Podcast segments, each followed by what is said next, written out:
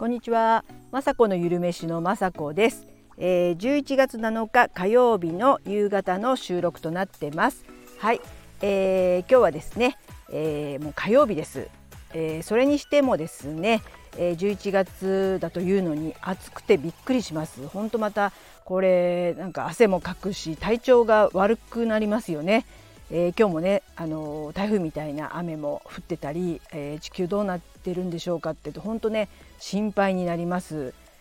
ね、えー、今週は少しね涼しくなるんでしょうかね、え皆さんも体調気をつけてね、え頑張っていきましょう、え3連休はですねもう何してたかなって今ね振り振り返ってるっていうかね思い出してたんですけどあんまりね覚えてないぐらい、まあ、3連休だったんですけどもえー、ちょっと娘がねあの引っ越しも控えているので、えー、やたら、えー、中古食ん？中古家電とか見にあのぶらついたりですね、まあ、中古だけでなくねもうとにかく何も持っていないので結構買うことが多いので、まあ、娘がもちろん買うんですけども一緒にね付き合わせされたりとかあとそれにあの伴いですね私が、えー、ちょっとオーブンを買ってうちにあるねレンジを娘にあげようということで、えー、自分もねオーブンを探さなくちゃいけなくなっていろいろね、えー、ブックオフとか中古を買おうかなって思ってたんですよ。でもまあよくよく考えたら、まあ、中古のオーブンってどんなもんだと思っていろいろ見てたんですけども結構ねもちろん綺麗なんですけども、えー、ピンキリというかあんまりねオーブンがその店頭にはなくて、えー、パソコンで調べますともうすごくいっぱい出てきてもう迷ってしまいましてもうなんならオーブンってやっぱり私あんまり使わないというかあの、もう家族がねえー、5人いましたけども、えー、みんなそれぞれでもう家族5人分ねオーブンで何か作るっていうことはなくて、えー、この雅子のゆるめしのね YouTube でちょっとねパンを焼いたりちょっとクッキーを焼いたりとかするだけでよくてなのであんまりね凝ったオーブンやあんまりこう容量というかね大きいオーブンはいらないっていうことに、えー、気がつきなんなら、えー、まあ、1人用とかね2人用のオーブンで、えー、型落ちでいいので、まあ、しもうできたらねシンプルなものオーブンをね買いたいと思って、えネットで探してましたらもうだいぶね古いんですけどもたまたま未使用で、えー、いい状態というか、ま、もちろん使ってないっていうことなのでいっぱいねあのあのオーブン調理とか自動オートメニューとか、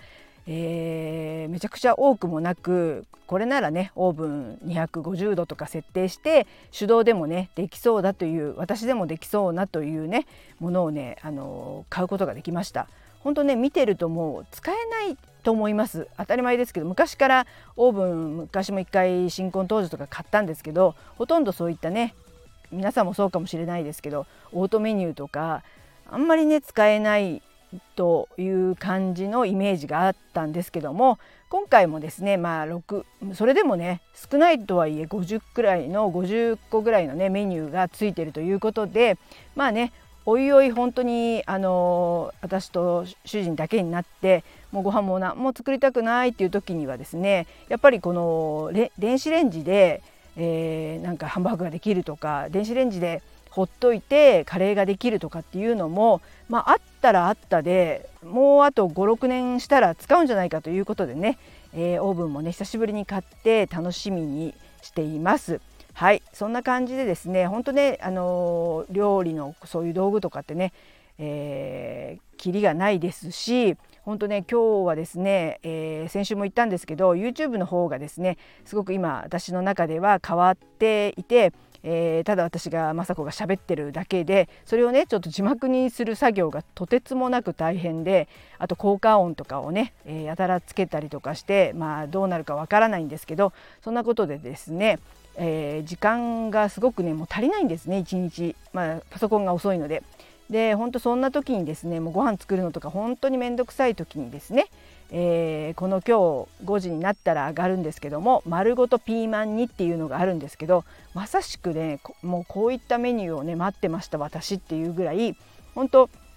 えピーマンってね、あのー、種とか綿とかそれを取り除いたりヘタを取ったりとか結構ねあのゴミも出たりとかしてて今まではゴミにしていたいたんですけどももう今回はですねよく洗ってもう丸ごとねピーマンを5個ですね、えー、水とか、えー、醤油とか砂糖とかお酒みりんの煮汁の中にボンボンボンボン入れて、えー、ただひたすらね、えー、まあ10分ぐらい煮て、くたってさせてですね。であのー、鰹節やね一味とか乗せてもうなんならねすごくねこれご飯にね乗せて食べたんですけどもおかずになりますしもうこれでね今日だったらもう鮭みたいの焼いたりとか魚サバとか焼けば、まあ、お味噌汁があれば100点満点でもうこういったねあのシンプルで簡単なレシピをえー、やっぱりねいいですね。私も必要としてますし皆さんもねちょっと疲れてると思うので疲れた時にでも、えー、明日はお弁当作んなお弁当のね副菜作んなきゃっていう時にまあ、ピーマンピーマンは比較的ねお家に転がってると思いますので、えー、ちょっとねこのようにね簡単に、えー、できる副菜みたいなのをねよかったら作ってほしいと思ってね今日はあげましたほんとね簡単でもう綿とかねあの種もあのこうやって煮ちゃうと全然感じないですしなんならね栄養価も周りのあの普通のねピーマンの皮食べる部分よりも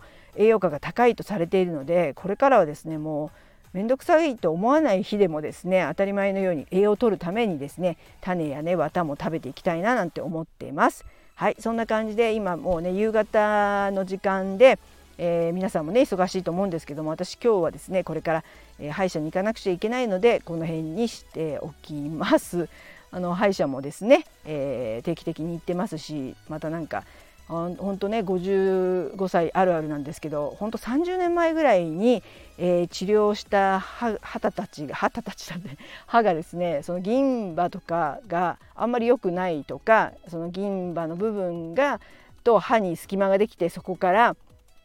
えーね、ばい菌さんが入ってきちゃってるとかということで今までね直してきたんですけどまた30年経ってまたななんていうかな直し直し始めっていうかねもう一回そこをね直さないとまあいろんなね歯とかあの差し歯とかなんならもうね入れ歯とかにならないようにですね歯医者は定期的にこれからもね通って、